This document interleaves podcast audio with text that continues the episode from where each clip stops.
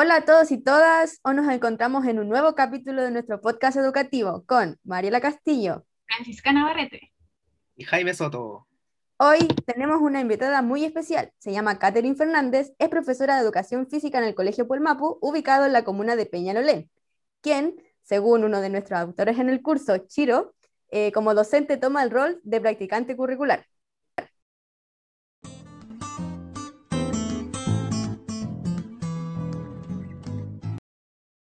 Primero, buenos días, estimada Catherine. ¿Cómo se encuentra hoy? Eh, comencé mi mañana eh, bien, pero después me puse mal genio, porque la primera clase fue transmitida y la, tuve que hacer desde mi casa. Entonces, ¿qué es lo que pasa? Que, que es por Zoom y es todo más complicado. Claro. Porque bueno, frente lo mismo va esta entrevista. Ya, entonces, por ejemplo, en la semana ni un problema porque estoy desde el colegio y el colegio, ah, tiene, el colegio tiene cámaras, tiene todos los implementos. Pero ¿qué es lo que pasa? Que aquí desde mi casa yo vivo en departamento y uno para poder trabajar por Zoom en clases de educación física, que es muy distinta que una clase transmitida de lenguaje, matemática, es muy distinta. Yo tengo que colocar mi computador no sé cuántos metros para yo recién verme. Entonces al final con mi compañero, al final sacaba el computador, me conecté de mi celular y ya, y eso que empezamos de súper temprano ver todo esto y nos vino encima, los niños ya querían meterse a la clase, no, fue caótico. Pero ya tomándolo con buena actitud, son cosas que pasan. Hay que adaptarse. Primeramente, eh, nos gustaría agradecer esta oportunidad de entrevista y a continuación desarrollaremos preguntas afines a la problemática específica entre el currículum nacional y la asignatura de educación física, que es la que usted imparte. Bien, eh, a lo largo de estos meses y debido a la contingencia por la pandemia, el Ministerio de Educación, en conjunto a la Unidad de Currículum y Evaluación, han elaborado diversas priorizaciones en cuanto a los objetivos de aprendizaje, enfocándose en asignaturas como lenguaje y comunicación y matemáticas, olvidándose de alguna forma de la asignatura que usted realiza. Y es en torno a eso que nos gustaría saber qué opina usted al respecto, al respecto de esto. A ver, en cuanto a los objetivos priorizados, yo tengo mis objetivos priorizados que hizo el ministerio. Ah, ok. ¿Y cuáles serían estos? Incluso hasta los tengo. Los tengo ah, hasta descargaditos. Los tengo hasta descargaditos. ¿ah? Y con esos eh, objetivos nosotros estamos trabajando son con los mm. que mandó el mismo ministerio. Es verdad, de repente pasa que a lo mejor le tomas más, más peso a matemática, lenguaje, sí, pero por lo menos ahora están, están los objetivos y los tenemos. Ahora, generalmente pasa que de primero a cuarto básico son los mismos objetivos para los cuatro cursos. ¿Ya? Lo único que cambia es un poco la complejidad, los obstáculos que tengan los objetivos.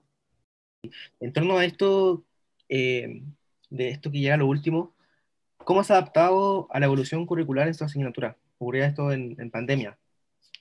A ver, por ejemplo, el año pasado cuando comenzamos pandemia, eh, el colegio solo se enfocó en dos asignaturas, que fue lenguaje y matemática solamente en esas dos asignaturas, porque al principio partimos, a ver, esto llegó en marzo.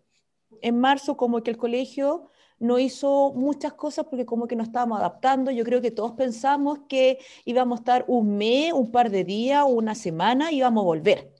Pero resulta que esto se fue extendiendo, extendiendo. Y en mayo, esto fue en marzo, en abril nos pidieron los profesores hacer como trabajos, guías, las famosas guías. Ya, donde hicimos guías para todos los cursos. ¿Y qué pasó? Que se repartió para todos los niños y del 100% yo creo que llegaron de vuelta el 10%. Se perdió material, se perdió tiempo, se perdió fotocopia, se perdió todo. Después empezamos a trabajar con la página, con la aplicación de Classroom, ¿ya? Pero ¿qué pasó? Que empezamos a tener problemas con el tema de la conectividad de los alumnos. ¿Por Porque igual en el colegio que yo trabajo, igual es, un gran problema lo que es, eh, es un poco escaso, cuesta. ¿ya? Después de eso, que trabajamos con Classroom, eh, empezamos a hacer eh, clases por Instagram. Ya, en donde con el profesor de educación física nos creamos una cuenta del colegio, empezamos a hacer, pero tampoco resultó. Y eso que hacíamos clases en las tardes, hacíamos las clases de las 6 hasta un cuarto para las 7 de la tarde, que también fuera como un horario familiar. Tampoco resultó. ¿Ya? Después de ahí empezamos ya con las videollamadas. Las videollamadas empezamos y cada curso empezó a trabajar distintas temáticas, porque no es lo mismo trabajar en prekinder que lo de que pasa en básica y lo que pasa en media, y cada curso tiene su realidad distinta. Después de eso, en octubre, octubre, noviembre, diciembre, que fueron tres meses, ahí empezamos a trabajar ya con Zoom y empezamos con las clases y cada curso tenía distintos horarios. Por ejemplo, yo, era, yo trabajo en media y mi horario era desde las 2 de la tarde hasta las 4 y media de la tarde. Básica tenía otro horario y solamente se realizaban dos clases, que era lenguaje y matemática, nada más. Y ahora este año el colegio apostó por, todas las asignaturas.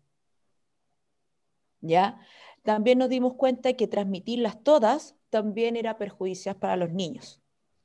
Entonces, por lo tanto, eh, hay cinco asignaturas que no se transmiten, que es música, arte, tecnología, educación física y religión.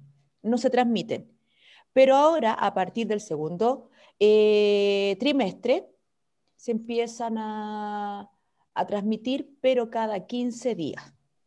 Bueno, y esta transmisión de cada 15 días implica alguna evaluación después, contemplando que quizás no todos los estudiantes tengan como el espacio suficiente en su casa para hacer educación física. Entonces, ¿cómo se hace la evaluación de esta asignatura al respecto?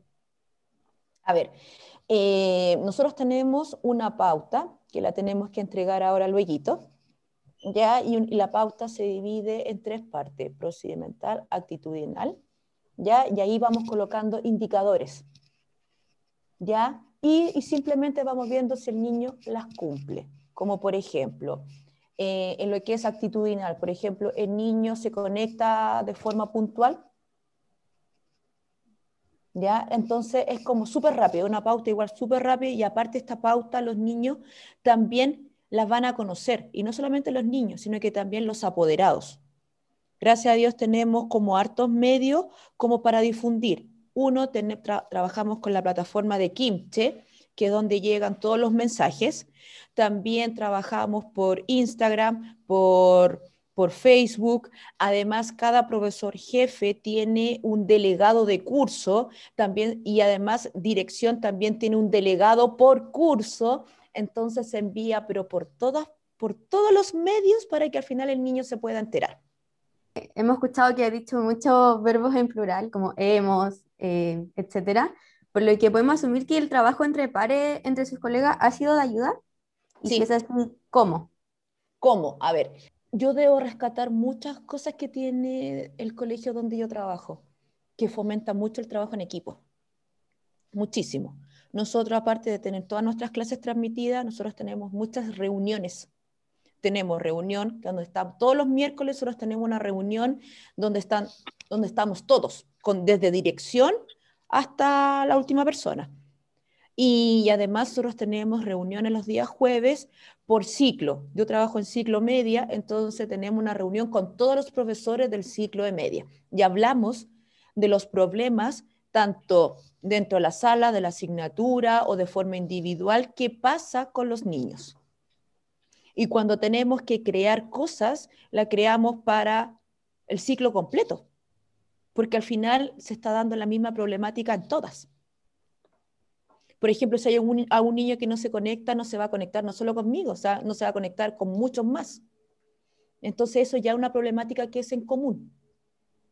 Además, por ejemplo, si algún niño, yo tengo, no sé, por algún problema con algún niño en forma particular, también yo tengo convivencia escolar, que también hay un seguimiento pero antes de llegar a convivencia escolar, yo tengo que primero comunicárselo al profesor jefe. Nosotros tenemos conducto.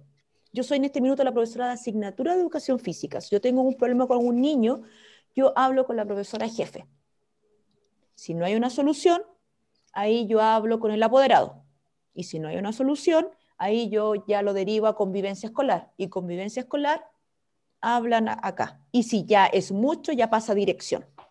Pero al final, todos manejamos los las mismas informaciones. Todos. Con la diferencia es que cada, cada estamento se hace cargo. Claro, es un trabajo bien compartido entre todos.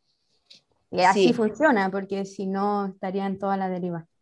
Es que, yo creo, es que yo creo que ese es el éxito de yo creo de que las cosas funcionen, porque dentro de todo nosotros tenemos muy buena asistencia, muy buena asistencia de todos los cursos.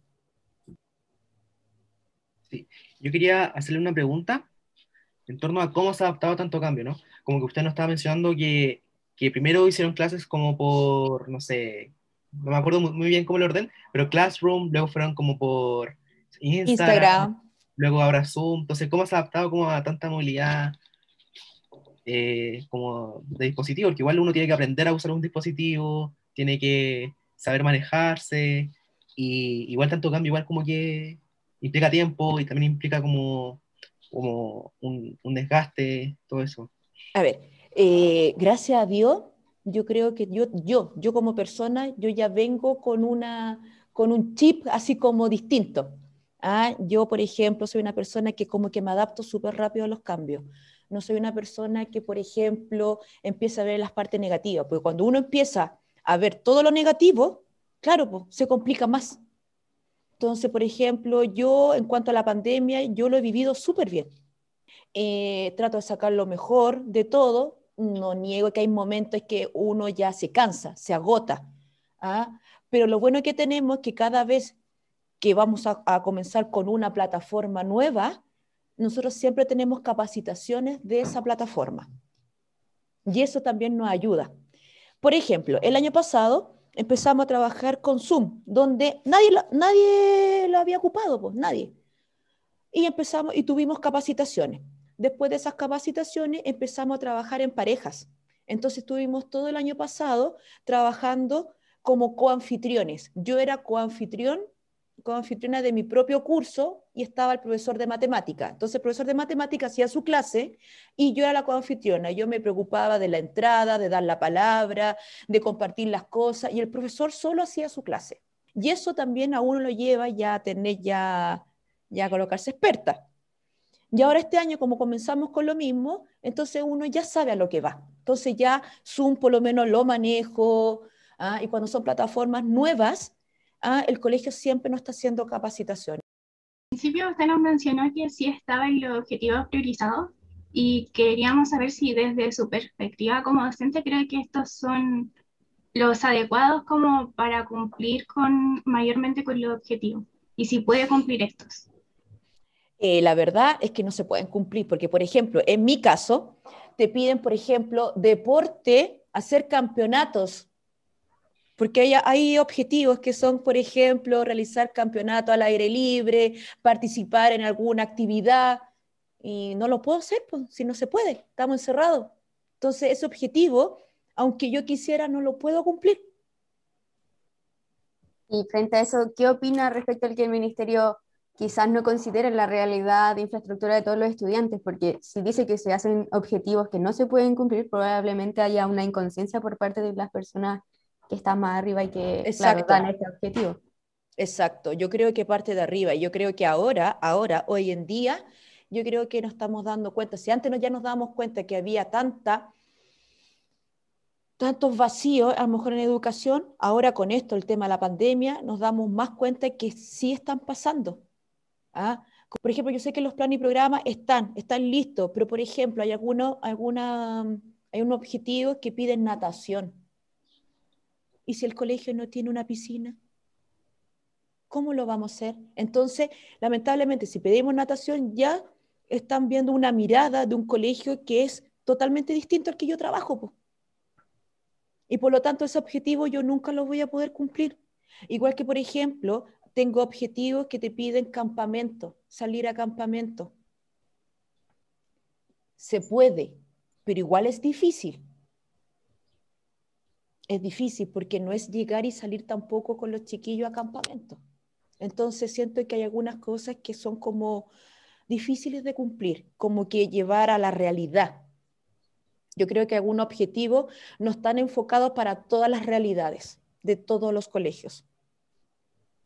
Claro, y esto no solo ocurre en pandemia, como me imagino, ¿cierto? Sino que en la vida pre-pandemia, cuando estábamos en la normalidad, también tenía objetivos que eran imposibles de, cumplir por la realidad del colegio.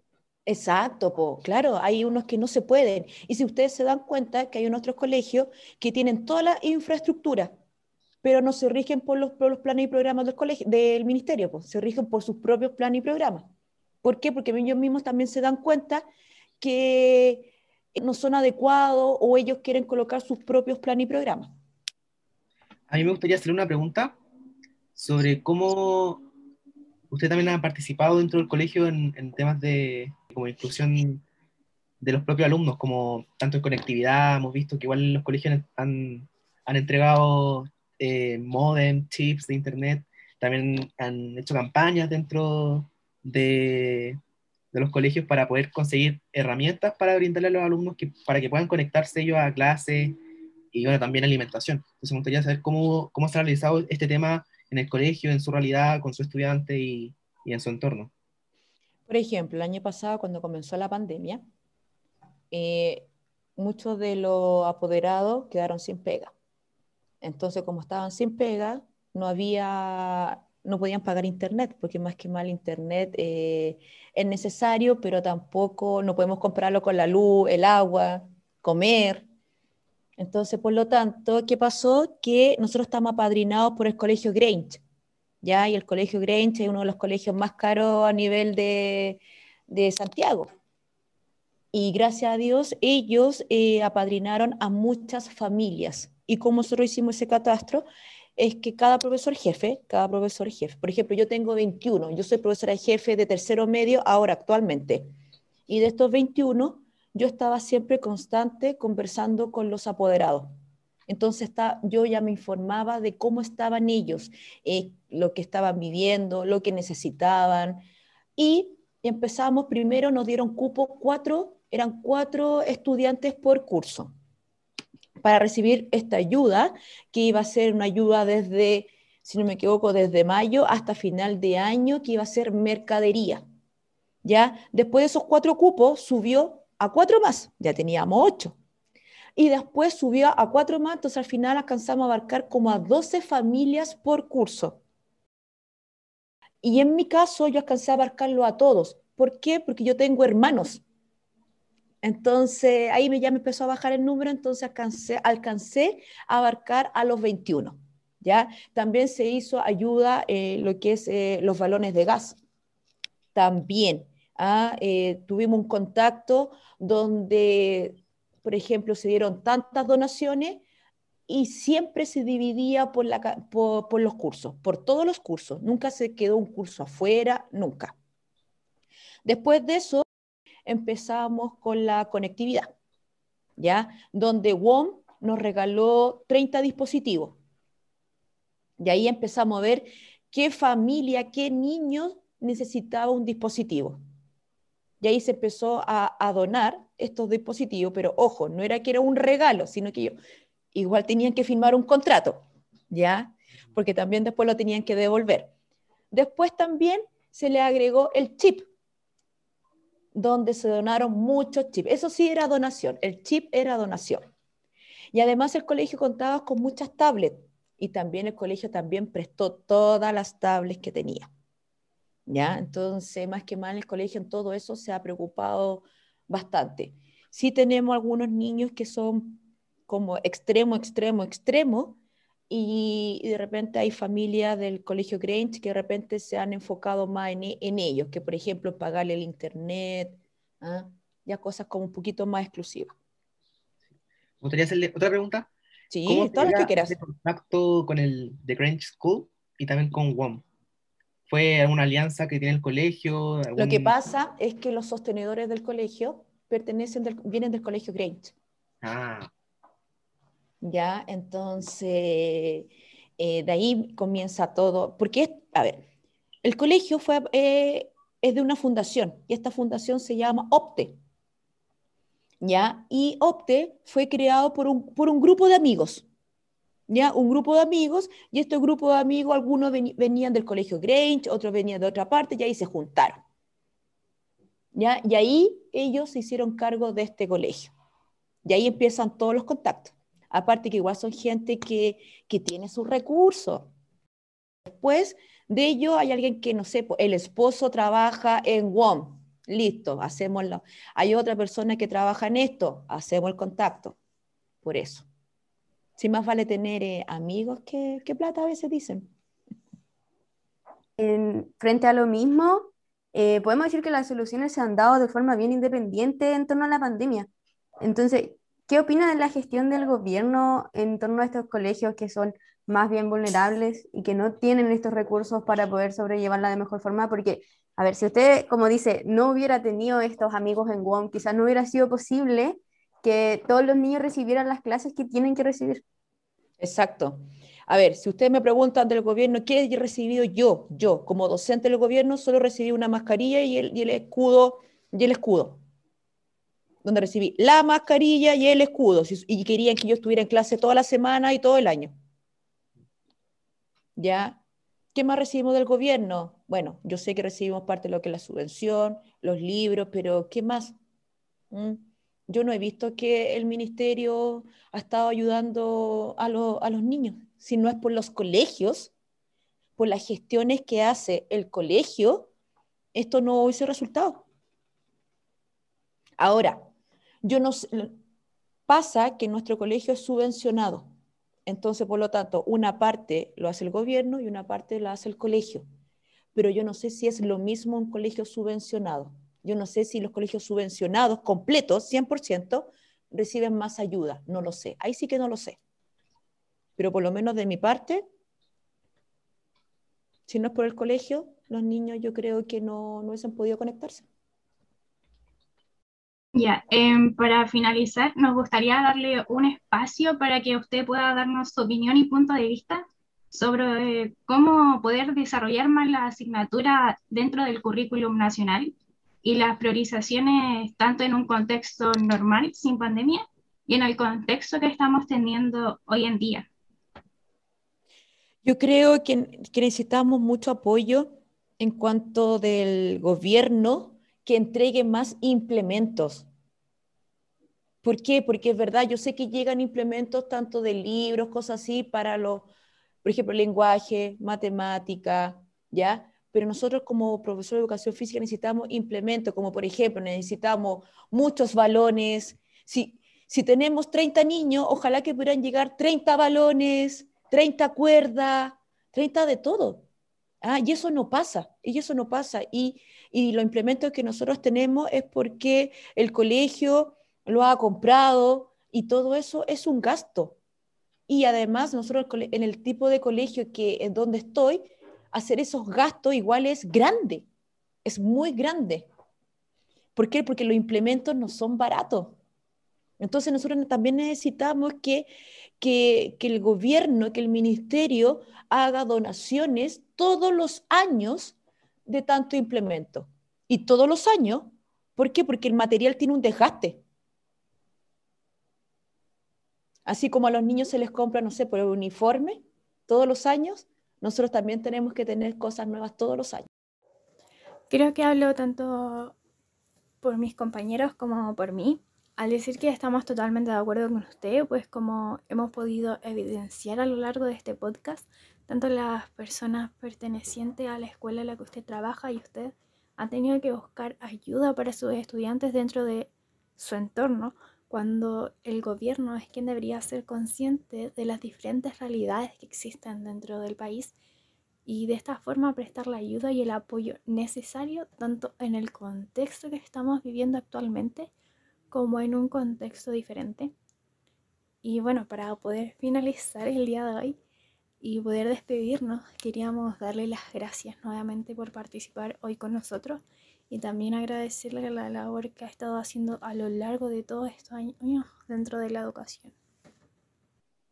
Muchas gracias, ¿no? Cuando quieran, nomás cuando quieran. Bueno, y eso ha sido todo nuestro capítulo de nuestro podcast educativo. Nos vemos la próxima semana con otra invitada o invitado. Que estén bien. Hasta la próxima. Chao.